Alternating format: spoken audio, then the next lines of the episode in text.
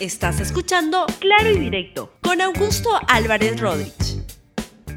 Bienvenidos a Claro y Directo, un programa de RTV. El día de hoy quiero insistir en la pregunta ¿cuándo llegará la vacuna? Porque siento que no se está respondiendo como se debe, con claridad, con realismo. ¿Cuándo llegará la vacuna? Antes quiero comentarle algunas otras cosas que no dejan de ser importantes. Primero estuvo el expresidente de la República por cinco días, el señor Manuel Merino, que usurpó la presidencia de la República, apareció en una radio exitosa y rechazó su responsabilidad en los actos realizados por la policía durante la marcha nacional de protesta por su la usurpación que él protagonizó y que acabó poniéndolo de patitas en la calle.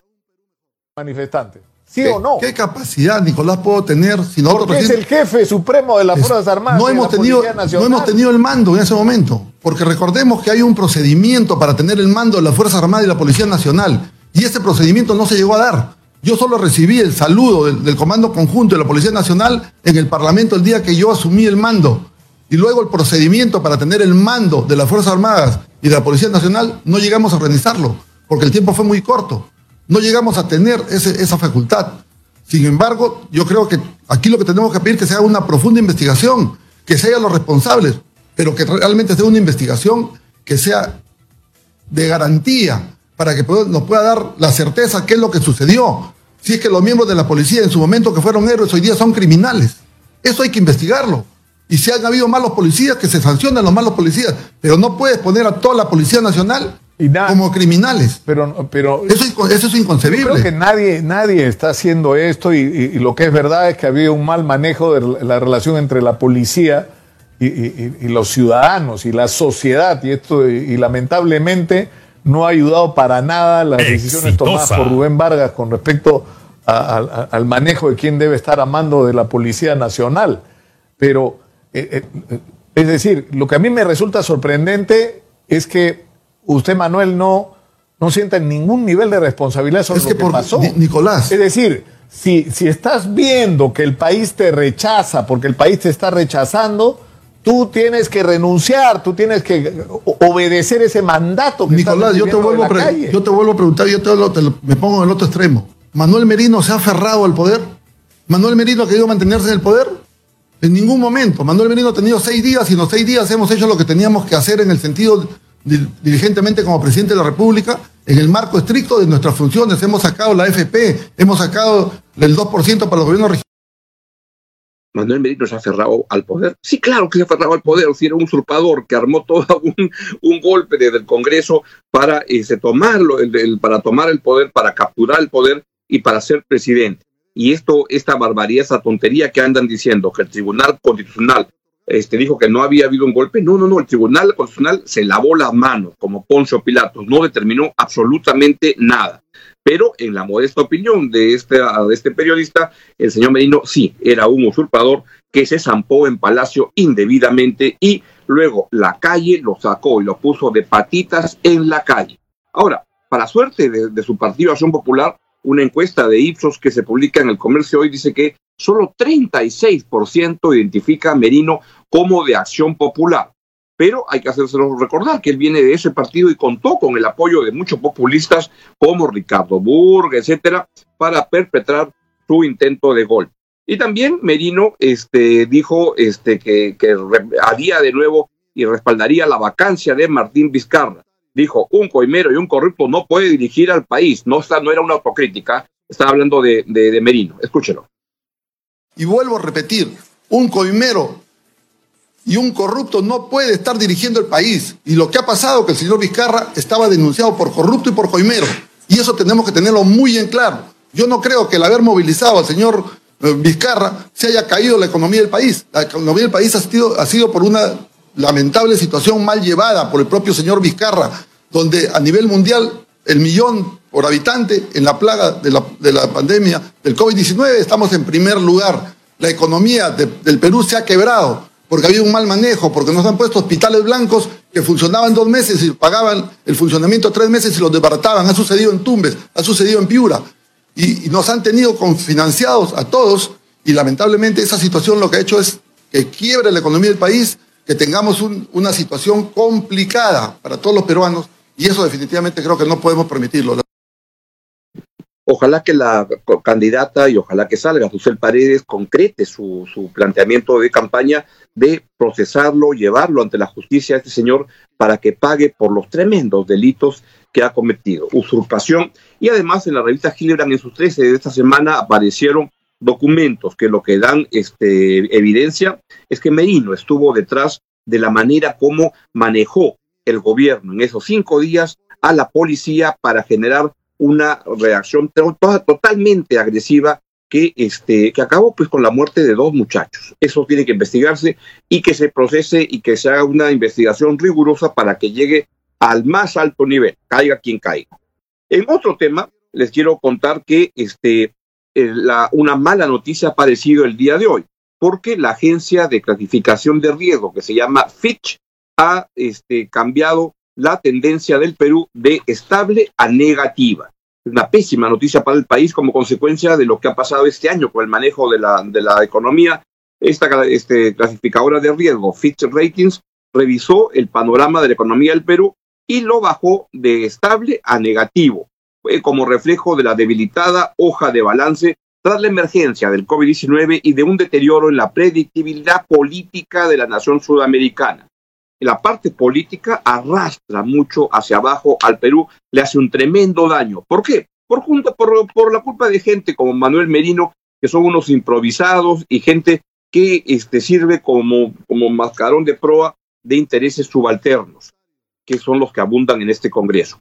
Fitch agrega la información, prevé que la economía peruana se contraerá en 12% en 2020 una de las peores recesiones en América Latina y con la crisis más aguda entre, entre las naciones de la categoría de inversión BBB más en moneda local y extranjera. Lamentable, pero así es.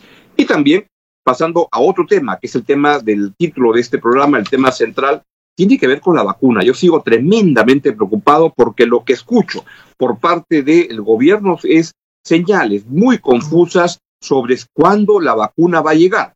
Y le quiero recordar acá algo que hace tres meses dijo cuando era presidente de la República Martín Vizcarra, que decía, tenemos una cantidad de 30 millones de dosis de vacuna en proceso de adquisición. Ahora parece que no eran tantas, veámoslo. De Reino Unido está también en coordinación en la adquisición del 20% de la población. Eh, AstraZeneca tiene previsto un plazo de entrega para el primer semestre del próximo año 2021, lo mismo Sinopharm de China para el primer semestre, Pfizer de Estados Unidos y COVAX Facility, que es esta iniciativa global de la OMS que prevé entregar el lote de vacunas durante el año 2021. Si vemos más o menos las cantidades que se han estimado en estas conversaciones que ya tenemos bien avanzadas con cada uno de estos laboratorios, tenemos una cantidad de más de 30 millones de vacunas en proceso de adquisición. Queremos poner todo el esfuerzo para que esta vacuna apenas cuenten con las, las aprobaciones correspondientes, podamos tener disponibles aquí en nuestro país. Pero no solamente hay que pensar en la vacuna como tal, así como están haciendo un esfuerzo estos laboratorios para en un tiempo récord tenerla disponible, tenemos que aquí internamente hacer una serie de actos previos. Pues parece que eso que dijo el señor Martín Vizcarra cuando era presidente de la República no era tan cierto, porque lo que está ocurriendo ahora es que todos los mensajes por parte del gobierno son muy confusos sobre si habrá la vacuna de manera, de manera simultánea con otros países parecidos y en la cantidad suficiente. Hay quienes creen que no, que vean esta entrevista, un extracto que, de lo que dijo Jaime Reuche, que es integrante del Comando Vacuna. Tenemos entendido que no se ha culminado el acuerdo y eso es tremendo, ¿no? O sea, eh, no solamente debería existir ese acuerdo, deberían existir varios más. Mm. Eh, vemos que otros países no solamente han suscrito para el 100% de la población, sino para más de más del 100% de la población, 200, 300%, porque necesitan varias vacunas de distintos tipos a ver cuáles funcionan mejor. van a funcionar, pero hay unas que funcionarán mejor que, mejores que otras. En Chile, nomás, por ejemplo, vemos que más del 130% de la población ya tiene aseguradas sus vacunas. Entonces, eh, nosotros nos han puesto el Economist, el, Bloomberg. Para el 22, en realidad. Estamos en la cola. Entonces, y, y, sin embargo, pues, eh, un expresidente eh, indicaba, y anoche lo han puesto en, los noticieros, que tendríamos las vacunas aseguradas antes de diciembre. ¿no? Lo, ha declarado, lo han repetido anoche. El viceministro. Se refiere al señor Vizcarra. Bueno, eh, todos creo que todos, todos lo hemos visto, ¿no? Y sin embargo ahora está postulando al Congreso. Vemos que prácticamente casi toda Latinoamérica ya está en una situación más avanzada para recibir las vacunas. En cambio el Perú no, ¿no? Entonces, eh, no, no, lo decimos nosotros. Bueno, en estos días pues se habla mucho sobre, sobre si el Perú es un estado fallido, si hay problemas como esos. Yo quiero explicarles algo de ello. Usualmente en la literatura de política se usa el concepto de Estado fallido cuando ah, hay, un, hay un país con problemas estructurales muy, muy graves. Condiciones como, por ejemplo, que ah, ha perdido un, el control físico del territorio o del monopolio en el uso legítimo de la, de la fuerza. Segundo, la erosión de la autoridad legítima en la toma de decisiones. Tercero, la incapacidad para interactuar con otros estados como miembro de la comunidad internacional. Y cuarto, la incapacidad de suministrar servicios básicos. A eso me quiero referir con lo que está pasando en el Perú, porque un Estado que no tiene capacidad de, no digo de, de, inventar la vacuna, porque no tenemos capacidad para eso, eso está descartado, pero que no tenemos en que no tengamos en el Perú la capacidad de negociar en la comunidad internacional con entidades multilaterales, con laboratorios para tener la vacuna acá en el Perú en la oportunidad de vida, o sea, en el momento que, que, corresponde, y en simultaneidad con otros países parecidos al Perú. Porque lo que yo he visto es una este, versión de, de The Economics Intelligence Unit que dice que el Perú sería el país donde la vacuna llegaría recién en el 2022 con solo otros pocos países como Venezuela, Bolivia y Paraguay.